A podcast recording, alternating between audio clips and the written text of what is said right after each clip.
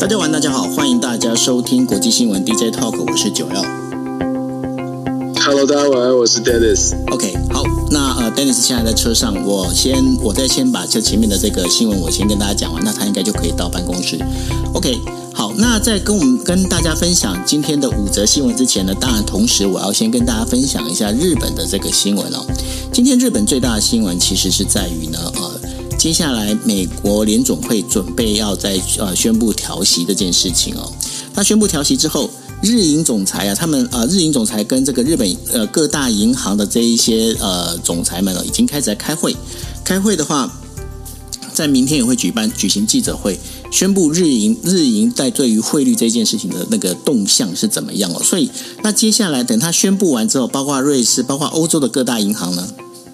各大央行呢都会宣布这个调息的这件事情。目前看起来，如果没有一个大的意外的话，大概呢，呃，美联储大概还会再往上调息百分之零点七五。那其他的欧洲各大呃央行呢，也都大概会跟进调涨百分之零点七五。但是日本的话，还是应该会维持这个，就是我们在讲的宽松政策。如果他维持这个宽松政策，到底会发生什么事情？因为呃，在上一次呢，有跟大家在聊到哦，就是日银在做日银检查的时候呢，汇率检查的时候，其实那时候大概有一个结论，也就是说，在呃一块美金呢兑换一百四十四点七块日元这样的一个关卡，这个是一个防卫线哦。如果如果这一次的话啊，当这个美联储呃就是宣布调升那个升息，然后日银又决定决定不动的时候呢，那日元呢可能就开始在继续的往下贬。而现在这个贬幅的话，现在第一个要看的一个支撑点应该是在一百四十五块哦，一百四十五块。那如果真的跌过一百四十五块，就一百四十七点二五元的时候呢，这是呃我们在讲的就是接下来的一个新低，大概是呃二十四年来的最新的新低哦。那如果再跌破的话，那真的是就可能到一百五十块美那呃一一美元兑换一百五十块日元哦。那这件事情呢，在这个同时呢，呃，日本的首相。就是岸田文雄呢，他将要在纽约哦，在纽约发表，不是在不是在联合国大会哦，他是在纽约呢，就是呃，应该是在华尔街要发表一个演讲哦。那发表演讲呢，我们现在确定他大概演讲的内容应该会是宣布呢开放这个日本的边境，也就大家。尤其是台湾的朋友非常期待的，就是说把这个边境开放，然后不必在 PCR，不必在呃，就是有这一些呃，包括检疫那这些事情呢，全部开放。那然后呢，包括了就是不用签那个一样是就跟过去一样，就是直接签证了，直接落地签，不用再去先去那个就是交流协会去办这个呃，我们在讲的就办一些签证了，不管你今天是观光签证也好，商务签证也好。那就是这些东西会开放，然后包括入境人呃人数管制呢，就是开解封。那为什么要做这件事情？因为呢，在之前我一直在跟，如果大家有在听我在跟大家分享的时候，大家会知道哦。因为我过去跟大家提过一件事情，就是日本哦，在日本经济体这个拉动会有三辆马车，一辆是呃我们在讲汽车产业，也就是丰以丰田为主的汽车产业。另外一个的话是零部件产业，然后另外一辆马车的话，当然就是我们在讲的是入境旅游业。那当然了，在这个零部件产业哦，在两千年的时候呢，纷纷的往中国、往东南亚去移动。那再加上呢，有很多的我们在讲，大家如果有看那个有没有下町火呃下町工厂哦，下町火箭的话，你都知道，就是有很多的丁工厂。那他们因为后继无人哦，纷纷关闭哦，关闭然后没有做。那所以说，整个零部件产业其实是一个整，就是这辆马车呢，基本上它就是倒掉了。倒掉了之后呢，然后入境旅游在两千年之后，因为疫情的关系也倒掉了。所以对日本来讲哦，日本现在的日元贬值哦，跟两千年之前日元贬值是完完全全不同的处境。为什么呢？两千年前日元贬值，日本呢，他们有很多的东西可以做出口。那可以做出口的话，其实日元贬值对他们来说是加分的。但是呢，因为现在日本的这个进口大于出口哦，那这个日元贬值对他们来讲就非常的伤。为什么非常伤呢？因为这个一进口之后，那当然就是这个物价上涨，因为毕竟原物料上涨嘛，吼。那原物料上涨，但是这不代表你的消费上涨。那不代表你的消费上涨的时候，那怎么办呢？那当然就是你的薪资就不可能调涨。那你薪资不可能调涨，想请问各位，当你今天发现这个呃，就是物价上涨，然后薪资没办法上涨，你会怎么做？当然，我是把荷包锁得更紧，我不要再乱花钱了。那当我不要乱花钱的时候，会什么样现象？社会的经济活动呢，就会越来越冷却。那会被冷却之后呢，就商家更赚不到钱，商家更赚不到钱。结果呢，在商家这边工作的各行各业。就更不能不更不可能就是有薪水能够发出来，能够调薪哦。那当然，这就是会造成一个所谓的恶性循环。那这是日本它现在所面对面临的一个非常大的问题。那所以呢，在这一次的呃，就是呃，我们在讲说今天呃，应该是说接下来接下来这二十，我们这边呃，台北时间是二十二号呢，然后在欧美时间是二十一号啊，也被称为哦，就是国际的这个汇率调整日哦。所以呢，这个这个时间点这是非常重要的一个那个 X day 那所以呢，大家可以仔细关注到底这个汇率会怎么波动。好，那我们来进行五则新闻哦。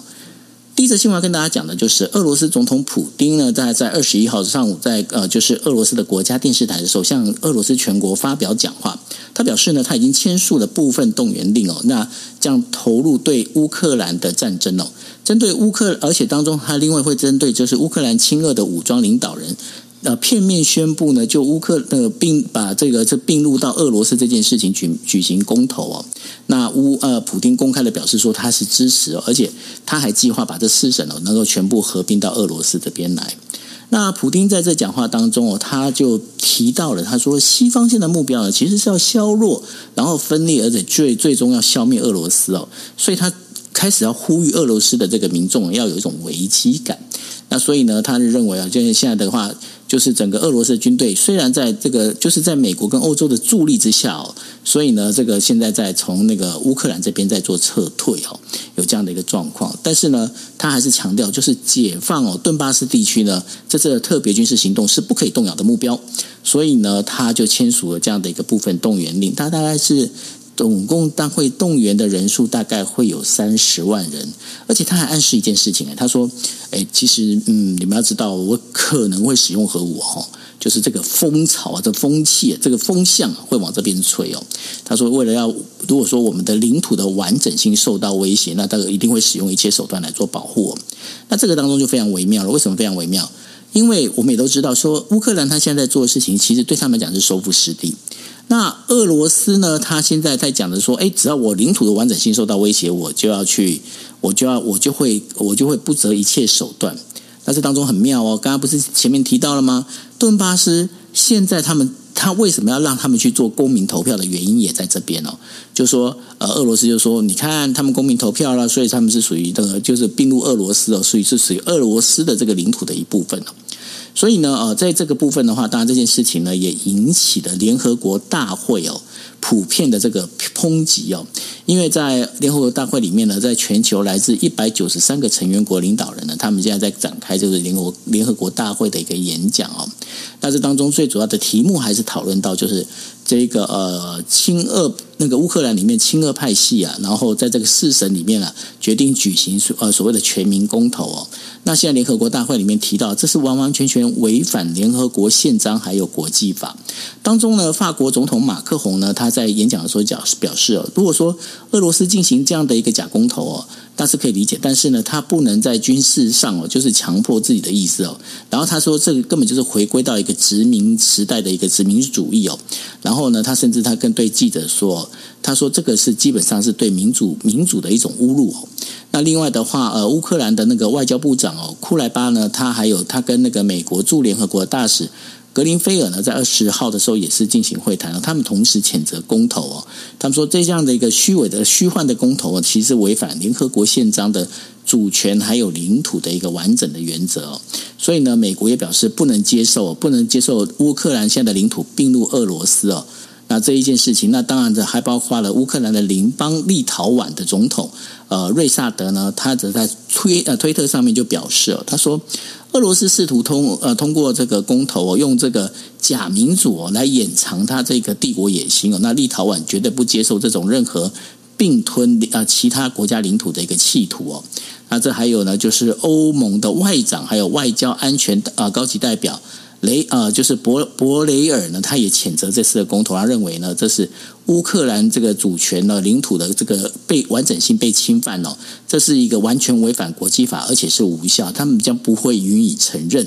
那另外的话，加拿大的总理哦，就是特鲁多呢，他也在推特表示哦，他说这是明明显的违反国际法哦，这个将会使这个战争升级。那另外的话，岸田文雄他同样在在联合国大会里面，他也是针对这个俄罗斯入侵乌克兰这件事情哦，他提到了，他说联合国呢必须要加强职能，然后呢，这一个俄俄罗斯的这尤其是大家应该要牢记，俄罗斯在这很多事情上面，他实行了他的所谓否决权哦，使得很多的法案呢，很多的方案是没有办法实施哦。那所以呢，岸田文雄他也在呼吁哦，就是说。呃，日本呢坚持就是说必须改革联合国，包括安理会的它的职能哦，还有这个裁军呐、啊，还有不不扩散这个军备不扩散的这些事情啊，那当然是希望能够实践法治的联合国，还有加强人类的生活安全哦。那谈完联合国之后啊，那大家其实可以把这个焦点，我们很久没有关心中国，在中国这边的话，就是中国最近如果大家有在看，不管是啊、就是 Twitter 或者是在看 YouTube。那其实有很多中国的这个啊，就是算是中国国内的这样的一个讯息传出来哦。也就是说，中国对这个呃，就是现在其整个中国的地方的中小型银行啊，管理上现在正在担忧哦。那今年从今年春天开始啊，就有很多的小型区域的金融机构啊，出现了无法提存呃提出提取存款这样的一个事情哦。那也开始出出现了一些挤兑，那甚至有有两家的那个农农村的银行呢就破产了哦。那所以呢，这个包括中国政府就提出一个警告，他说区域金融啊，这个不稳定了，将可能会蔓延到全国。那所以这个必须要赶快加快这个所谓的不良贷款的处置啊，那为这个中小银行哦，这个注入健康呃，注的健康哦，注入空款。那在做这件事情，那当然了，这个这个目前的话，这对于呃，这整个呃，我们在讲说中国讲究维稳哦这件事情来说，这其实是一个蛮大的一个伤害。那这个在这个整个一个过程当中啊，尤其是呃，现在整个虽然说中国国中国共产党呢，他计划在二零二二年的时候要召开呃全国金融工作会议哦，那然后要重新再明确这个金融管理的方向。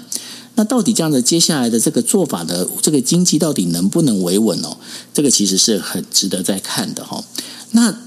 中国那么在目前的内卷的状况那么严重。那在中国里面的有很多的这样的一个企业，现在的反应是怎么样？哈，跟大家举个例子，在呃，大家如果说有去有家里面有装冷气的话，不晓得有没有装大金的哈？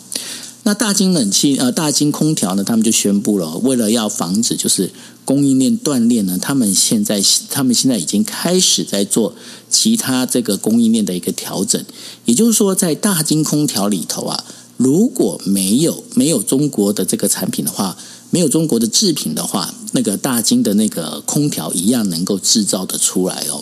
那这其实就是一个非常明确的一个脱中的一个现象哦。那这个大金会这样的宣示，其实另外有一个非常重要的意义，大家可能不太清楚哦。在大金的这个哦，我们在讲它的创始人，他基本上是从呃原本的这个日军的这个呃，就是日本陆军。陆军这边出身的，所以说对他们来讲，大金其实在某个部分，他们也在陆续的，他们有在提供一些包括军事国防的一些相关的一些设备哦。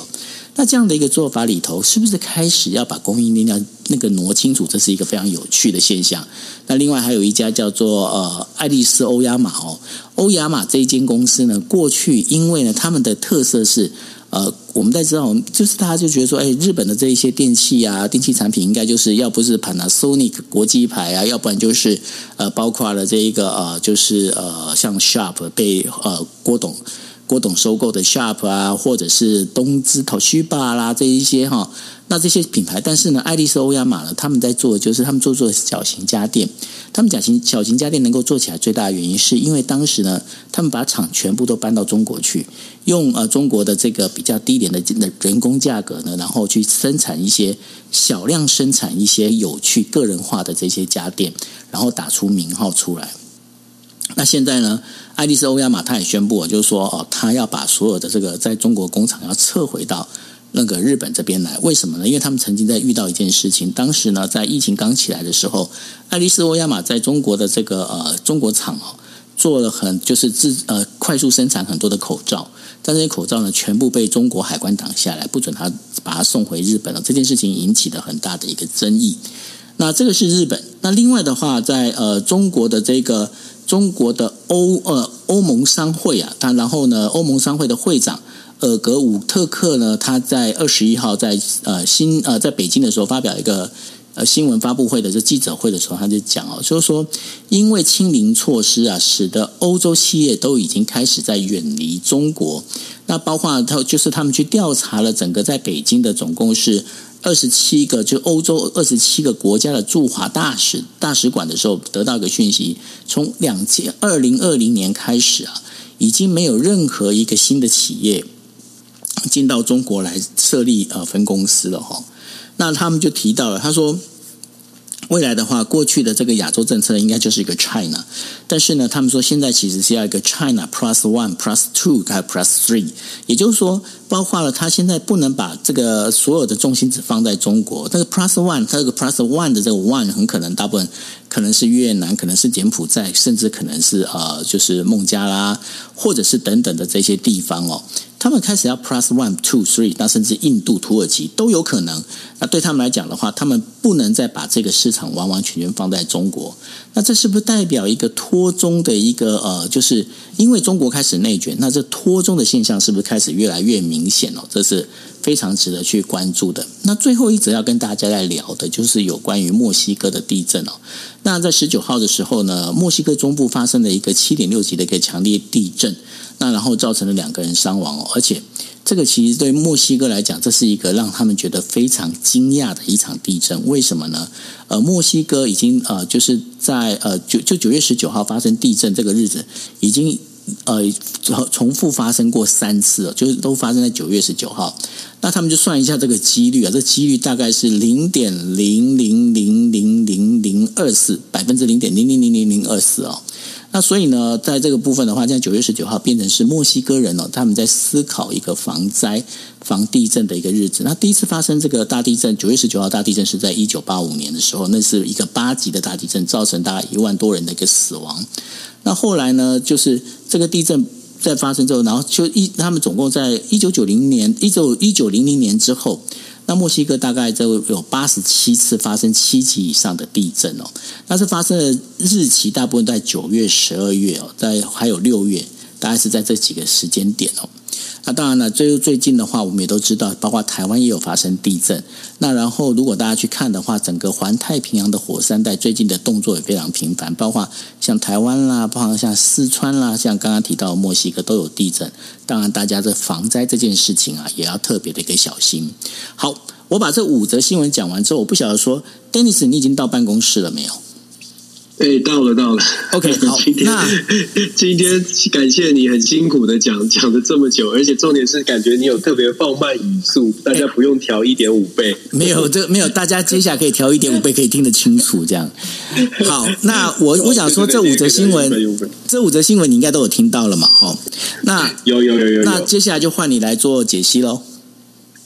好啊，好啊。其实今天这五则新闻里面，当然第一则新闻我觉得是最重要，大家可能也很关注，因为这是昨天大概在台湾时间下午的时候发生的事情，就是普英呃也。延后了他本来要公开做的这个演说，那当然他就用预录的方式，但是他时间点呢，公布的时间点稍微延后一点。那当时很多的国际媒体都在猜说，哎，本来宣宣宣布的时间怎么怎么后来延后了？但是后来他在后还是呃播放了他的这个预录的影片，然后他选择的呃演说的内容呢是是讲说，呃，俄罗斯打算要部分动员部分动员来征兵，然后来战斗哦。当然他传递出来一些讯号，首先我们说从象征意义。意来说，象征意义大概可以分成对内跟对外的，想要传递什么样的讯号？象征意义来说呢，它对内其实大家有注意到，这个乌俄战争开打已经七个月了。其实对于俄罗斯而言呢，不光呃，你看到什么样的新闻？我们可以很客观也很冷理性的说，俄罗斯绝对也承受到了很大的压力，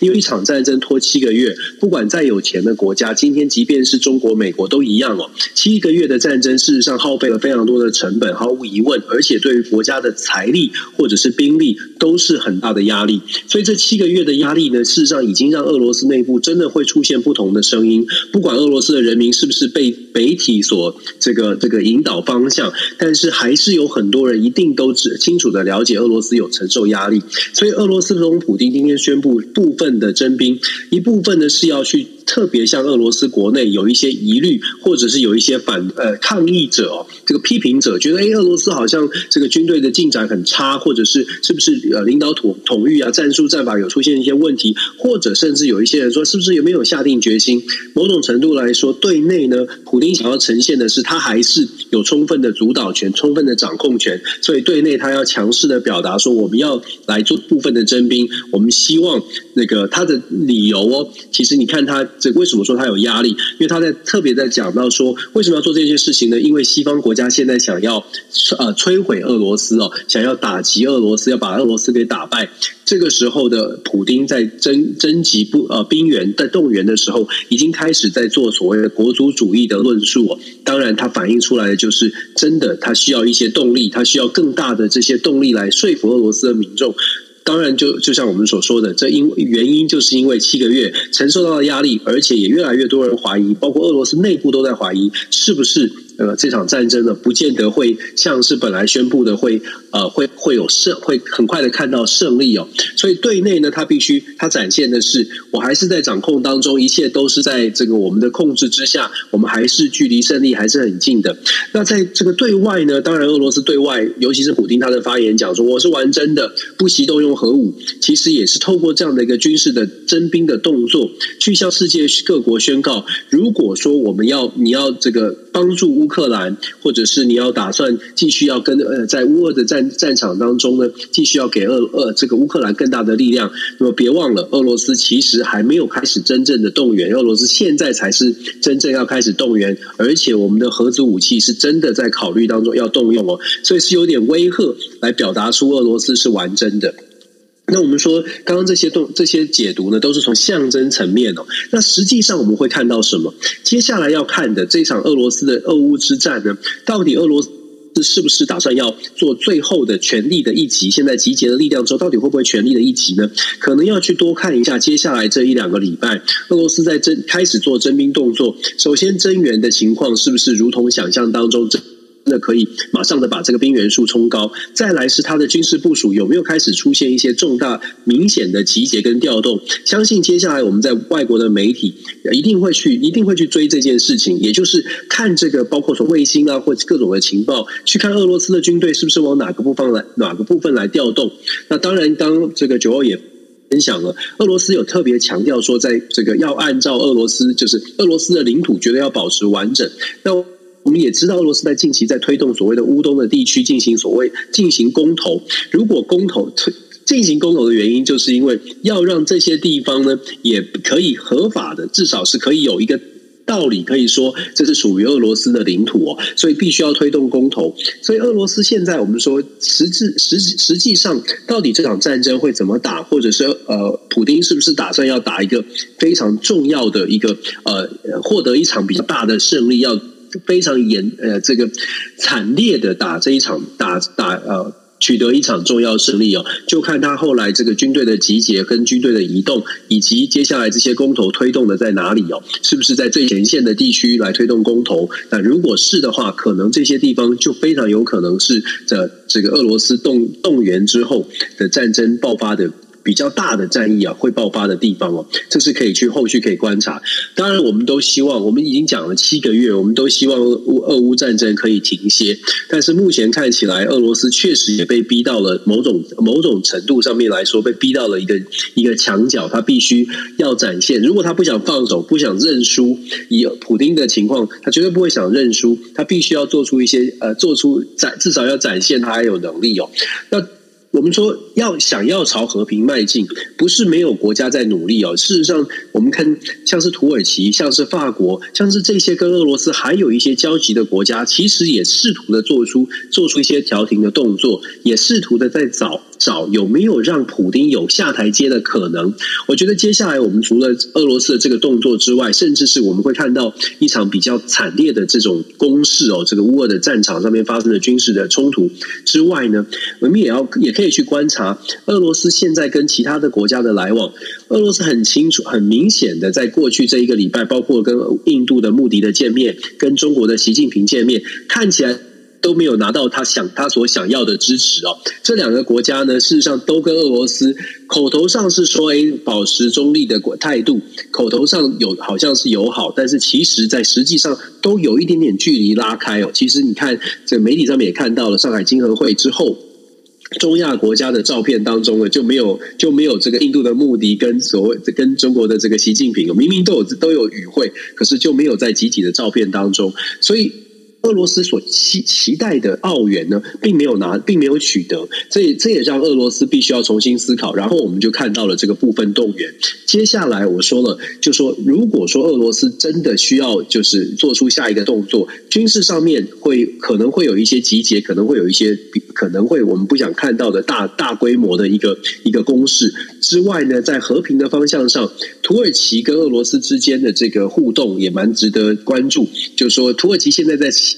就像我说的，在创造这个下台阶，只不过普丁愿会不会想要接受这个下台阶？接下来在这一两个礼拜啊，其实我们可以密切来做观察。但是目目前我们看到的状况哦，普丁是确实是在传递一个比较强的讯号。我不是开玩笑的，我会我会玩真的。那西方国家如何接招？尤其是乌克兰如何接招？我们可以想象的是，绝对不会示弱，因为现在已经正在反攻了，吹起了反攻号角。乌克兰是不会示弱的，西方国家当当然也必须要继续的力挺乌克兰。所以双方的这个剑拔弩张呢，至少在外交的辞令上，在舞台上面，我们看到还是会非常的激，非常的这个强势哦，强势的对冲。这个是我们接下来会看到的一个状况。这个是呃。从普丁的部分动员，我们可以看到，大概还会不稳一阵子哦。就在乌俄战争战战争的这个呃新闻话题上，恐怕还有一段时间不会这么快的。我们期待看到的和平曙光，大概不会这么快发生。再来，我们来来到所谓的联合国的各国首脑、各国元首的演说。其实各国演说、各国元首一百九十三个联合国的国家呃，这个举行大会，各国呢在现在这种乌俄的战争，尤其是又进行进入到后疫情时代，我们知道国际的局势，大家都很想知道各个重要的国家，它到底对于未来的发展的一些愿景是什么。所以，我们听到了美国，听到了日本，听到了韩国，听到了菲律宾，这些国家都有这个总统级元首呢，都有去发表一些演说。我想特别谈一下我们台湾周周边的这些国家，像是韩国或者是菲律宾哦。为什么我特别想谈呢？因为你看韩国跟菲律宾蛮有趣的。韩国的总统尹锡悦他发表了他第一次到联合国的演说。特别的地方在于说，他整场演说当中居然没有提到北韩，这个跟过去的韩国总统很大的有很大的不同。他完全一个字都没有提到北韩。当然，大家有不同的解读，可是毫无疑问的，这是盘算过的一个一个一个一个演说稿。为什么不提北韩呢？根据韩国的媒体以及韩国的专家学者有不同的解读。一方的说法呢是认为说，尹锡悦试图的在寻求国际合作的时候呢，不要去创造出好像这个韩国就是针对北韩，好像帮助韩国就一定会一定是要帮助韩国打北韩，或者是帮助韩国制约北韩，或者是可能要呃牵涉到所谓的朝鲜半岛的冲突哦，所以尽可能的不谈北韩。另外一种说法。是说，尹锡悦现在在之前已经对北韩采取了强势的强势的说法了，而北韩现在还在思考怎么来应应应哦，所以尹锡悦等于是前一段时间的强势的作为，现在给北韩一些回应的时间，让北韩去做出一些去做出一些反应，然后接下来再考虑说是不是要继续的加码，继续的。继续的加压，因为尹锡悦上台之后，我们都说，我们说了很多次，尹锡悦上台之后，跟中呃跟美国的关系是走得越来越近，所以韩美的包括军事演习，甚至是针对朝鲜半岛去核化，已经做了蛮多的事情了。在整个外交政策上来说，尹锡悦采取的是比较强硬的作为。那在以联合国的大会呢，在演说当中不特别去提。基本上是一种外交的策略，这是韩国有一些专家学者的分析分析哦。他们认为说，这是一种外交的策略，等于是一一呃一松一紧之间呢，去试探北韩的一些反应。那接下来就看北韩如何回应了。我们说韩国其实啊，尹锡悦在联合国大会上面虽然没有讲到北韩的互话题，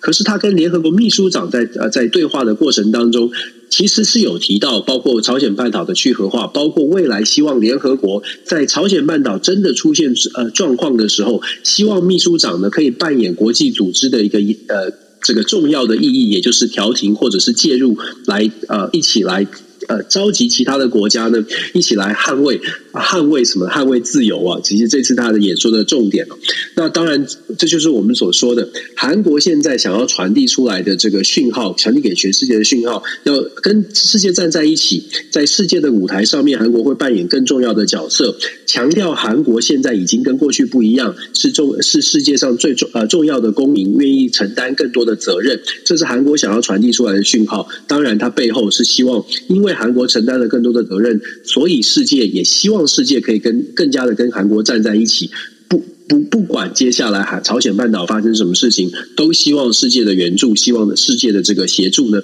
是一样的，跟韩国所所所愿意承担的是一样的等级哦。这是尹锡悦的对外政策。其实尹锡悦这次的对外政策，我个人会觉得说，接下来我们可以看到，在尹锡悦，其实尹锡悦他的名呃。是上任之后，我们之前有分析过，上任之后的民调其实是不断的下滑，滑到了百分之二十几，好像二十七、二十八，但是近期已经在已经在回温了，已经在攀升，回到百分之三十几。尹锡悦的对外政策，当他的路线越来越清楚，在国际上面，韩国扮演了重要的角色，被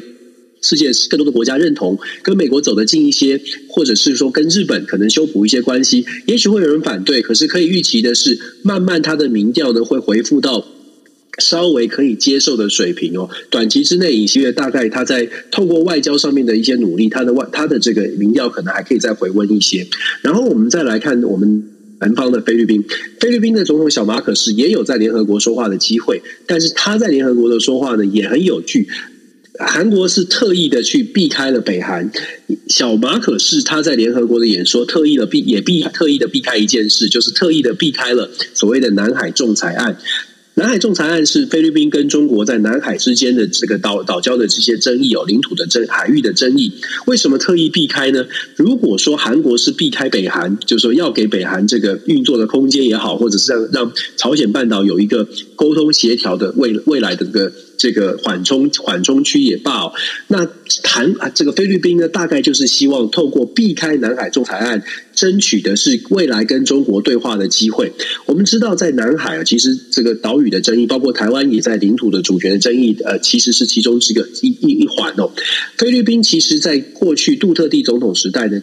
针对南海的仲裁案，事实上是站得比较强硬的，也就是他认为说菲律宾的主权是不容侵犯。不论杜特地后来跟中国的关系如何，但是至少在很多的国际场合，他都是有谈到南海仲裁案。可是小马可是有点不一样，小马可是上任之后，他谈的就基本上他避开了南海仲裁案，想要传递出来的讯号是在中美之间，小马可是大概还是想要循着传统的所谓在中美之间找到平衡点，因为小马可是在整个选举过程，从他过去的在过。过去这几个这个大选过程当中，就自己强调自己呢是要把外资都带来菲律宾，希望世界可以都可以跟菲律宾做生意，把自己形塑成为一个可以帮菲律宾我们说这个发大财的一个总统啊。所以在这种。自己设定的这个人设或者是目标上面来说，菲律宾在马可斯带领之下，我们可以想象，小马可斯期待的是跟世界各国都能够做生意，都能够交好，不要去得罪任何人。跟美国也是，跟中国也是，跟日本，跟所有的国家都希望是这样。但是我们说他的这个策略能不能成功呢？我觉得还要还有待时间考验，甚至我觉得比较会有很多的挑战在前面，因为中美之间的冲突已经让菲律宾或者是所有的亚洲国家。都必须，就算你想要站在中间，恐怕也很难。你可能还是在某种程度必须要传递出，我可能是在哪一个方向上面跟大家比较一致。譬如说，在民主的价值，譬如说在自由的议题上面，譬如说言论自由也好，不论如何，你要传递什么价值？你要传递出来的价值是靠近美国、靠近西方民主国家一些，还是靠近所谓的中国大陆这边的这个论述一点哦？我觉得菲律宾想要走这条。中间的钢索，就像韩国一样，就像日本过去韩日本韩国过去的路线哦。我觉得小马可是可能要去思考的是，未来这种路线有没有可能可以走得很顺。虽然他现在第一步刚刚上台，他觉得还是可以，菲律宾可以做得到。可是我觉得时间会告诉他。也许挑战很多，尤其是中美之间在还没有 settle down，就是中美之间还在高度紧绷的情况之下，任何国家如果真的说想要完全站在中间两面讨好，其实难度是非常高。台湾也是如此，这也是为什么我们一直在讲，虽然台湾要想办法走的走在中间，但是我也呃也曾经有说过，虽然想办法要走在中间，但是在很多的议题上面。该硬的时候要硬，该说是呃要表达的时候要表达。譬如说，你觉得中国大陆哪里不对，该说就要说；你觉得美国哪里不对，该说也要说。看起来中间，但是很多的价值，可能我们还是可能呃，我们自己知道我们的自己的价值是靠近哪一边哦。那我为什么特别点出菲律宾跟韩国？因为这两个国家分别都是过去一直都在中美之间。很精确、很很小心的、很谨慎的在找自己位置的国家，是很值得台湾参考的。从他们在联合国的发言，可以去看一下他们未来的外交的走向。韩国呢，看起来是在中间，但是已经开始向美国倾斜。菲律宾呢，新的总统上任，看起来他觉得为了做生意，还有可能站在中间。但是，我觉得为我们看他的走向啊，也其实是蛮有可能，还是必须要去选择一个方向啊。那当然，这个中美。到底如何看待这个想要站在中间，或者是想要选边的这些国家？我觉得这个都是我们这个 DJ 套慢慢未来会呃持续为大家呃呃观察跟解析的部分。那至于说我们谈到了说。日欧的企业脱中啦，中国的地方银行不稳哦。其实这些话题整体来说，我们必须讲，现在中国面对的内部的挑战真的很多。不管你是喜欢不喜欢，你必须要看到的事情是，现在的中国大陆呢，呃，大陆，大目前中国面对的经济的这个呃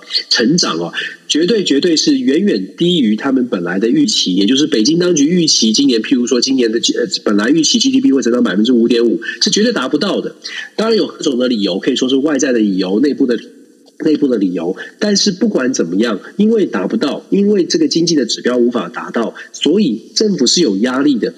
不像所不像其他的这个我们所知道的民主社会有，在民主社会，大家可以就说经济可以发展不好，可以抱怨政府，但是不会完全的觉得就是全部是政府的责任。大家还可以民主社会当中，大家还会有这种想法。可是，在在相对来说不是民主的国家，很多时候呢，主要的责任。民众的观感会直接压在所谓的政府的身上，这也是造成为什么中国大陆的，尤其是北京当局要非常小心处理经济发展的问题，因为这是他们政权合法性的根基所在。当中国经济出现了状况，不论是地产地产的问题啦、税的问题啦，或者是我们说到了企业脱离中国，就是外资的减少这些。都是政府要去承担的责任，因为这是我们就说了，这是他的政权政权的根基哦。如果人民的生活没有办法得到保障，那么当然人民就有人民就会有不同的想法。也许短期之内，中国内部可能还是就说没有没有出现大的这个巨大的反反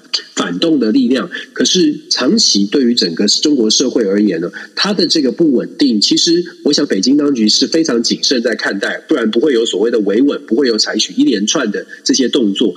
强势的动作，可是强采取强势动作的结果，其实它的后果也，它的反作用力其实也是蛮大的。所以我们看到了现在这些新闻，看到的这些表象，外资的慢慢的、慢慢的转移，投资的减少，然后中国的发展经济发展现在只处于一个稍微的低水位，低呃低的低的这个低度的成长哦。这些对于呃中国的执政者而言呢，恐怕都是呃必须要去面对的问题。二十大之后，我们在十月十。六号之后，我们会看到短期之内可能会更重视所谓的权力。大家会观察，第一步一定很明显的是该观察谁上了位，哪些人现在掌握了权力。习近平的权力是不是有延？是不是有成功的延续到第三任期？在十月十六号之后呢？很快的，我们就会看到中国必须要在这经济上面做出一些啊改革，或者是做出一些动作，否则，如同我所说的，当中国的经济没有办法满满足民众的需要，当中国的经济没有办法完整，没有办法缓步的。或或者应该是说没有办法快一点复苏的话，其实习近平的第三任他会走得更加的跌跌撞撞，对他来说不会是好事。即便他有大权在握，即便他掌握了身边的所有的人事，他最终也得面对他的人民。很多人会说：“哎呀，中国不会不会考虑到人民的感受。”不是考虑人民的感受的问题，是人民会反过来会有会造成北京当局有一些压力哦。有些朋友会说不可能啊，他们不会怕的。其实不是的，其实还是这个压力还是存在。反对的力量不只是人民哦，来自于中国内部，尤其是精英阶层的反噬反反噬的力量，其实对其呃对呃中国领导人来说是会有压力。我们只要看普丁就好了。普丁这七个月的战争，为什么他现在开始感觉起来有一些压力？不是来。坦白说，也不是完全来自于人民，人民是相对来说是比较好控制、控制，或者是通过媒体来散播友友好政府的讯呃讯号，或者是散播政府的正面形象，但是精英阶层并不是像大家呃所想的，完全都是呃呃拥护领导中央哦。普丁现在感受到的压力很大一部分是来自于他身边的精英阶层也开始出现了担忧，也开始出现了这个不同的想法，所以普丁必须要做出动作，强调自己仍然在掌控当中，强调自己还是有一定的力量，有一定的决断力。这是普丁为什么要做动作。那但是要记得要看，要不要看，要思考的是，普丁执政二十年，他。身边的人都已经是他的人，经过七个月的考验，现在也开始出现一些小小的小小的波动哦。那习近平在中国内部呢，现在是执政了十年，他跟习近平，他跟普丁相较之下，其实习近平的这个权力基础还没有到普丁这么稳固哦。我们从这个角度来看，习会不会，习近平会不会去担心中国内部出现一些变化？习会不会担心他身边的，不管是现任的下面的人，还有所谓的中国最重视的所谓的老干部会不会有一些反反弹？会不会有一些集结的力量？其实习呃习近平呢，可能哦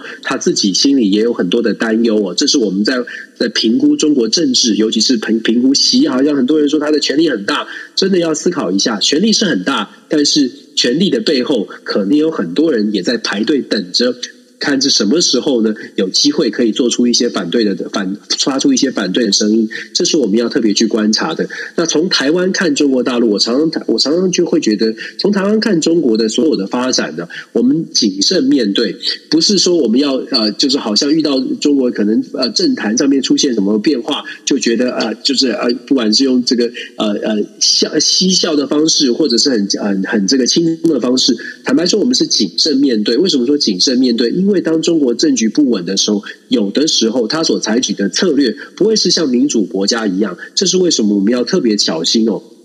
也许我们短期之内不会看到英雄战危，但是为什么我们一再提醒要小心小心，要冷冷静整理呃谨慎面对？就是因为很多的这个呃政权，它的处事方式跟我们长期所在的民主世界是不一样的。我们要多了解，可能是不同政权，甚至是不同的政治人物，他的判断的模式。了解之后呢，我们来，我们再来。真实的了解之后，我们再来做做这个相对应的回应哦。对台湾来说，是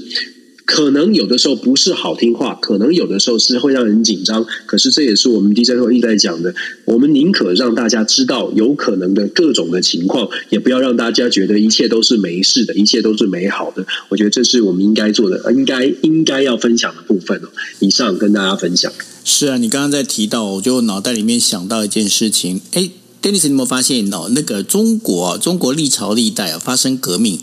都不是因为呃，包括宗教问题啊这些，而是属于农民革命。你有没有发现？吃不饱。过去很多是这样啊，对啊，对，陈胜吴广啊，黄金贼啊，哈，都是用这样的方式。所以呢，地方这个如果没办法把它维稳的话，对于整个中国的政权来讲，其实是非常的危险，对吧？因为因为你知道说中国历史看起来，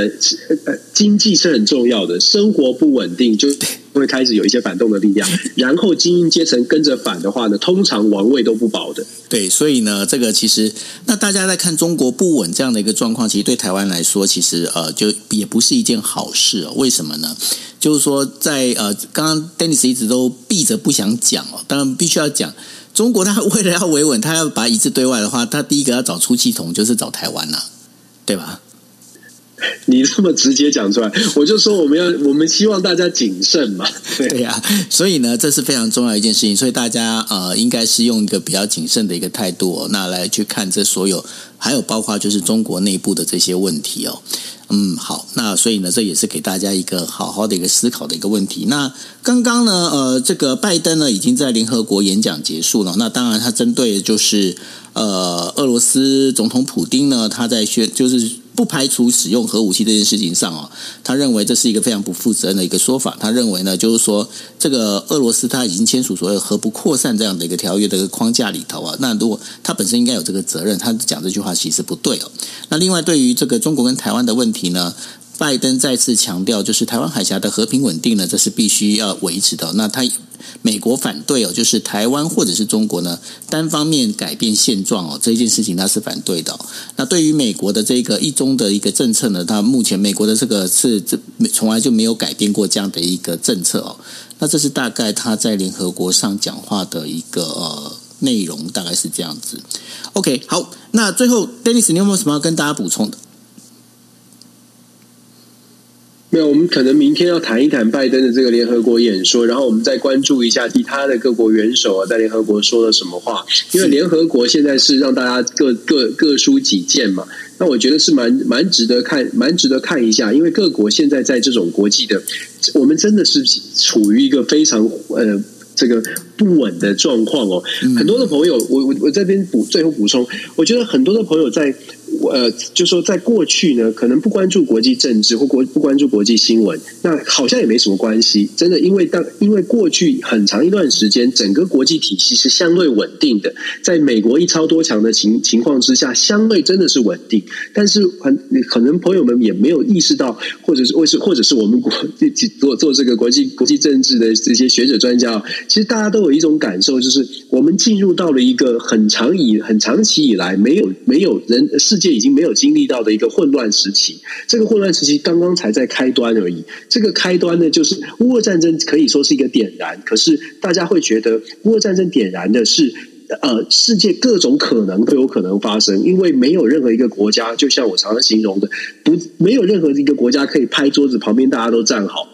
或者大家就安静下来，现在没有。在这种状况之下，各国真的会想尽办法的求自己的生存，求自己的安全，会抓紧所有的利益，抓紧所有的安全的这个因素哦。所以这个是一个呃。国际混乱的一个根根源，国际混乱的一个最主要的原因，就是因为现在目前没有一个稳定的力量。那联合国它的角色，我们也在 DJ 上也说了很多次，逐渐的在式微当中。联合国的式微跟后续跟后面没有哪一个大国现在还要臣服于哪一个国家？不要说臣服，没有哪个大国还会忌惮于任何其他的国家，这是一个很重要的关键。根本的原因是因为。大国呢不再像以前这么强大，小国呢不再像以前这么弱小，中型国家呢也都发展成为自己觉得自己应该扮演一些角色。我们刚刚说了，韩国都公开的说了，他们在国际舞台上面要扮演更重要的角色。日本也是，日本说我们可以承承担更多的责任哦。其实这些发言呢，都在在的凸显现在的国际体系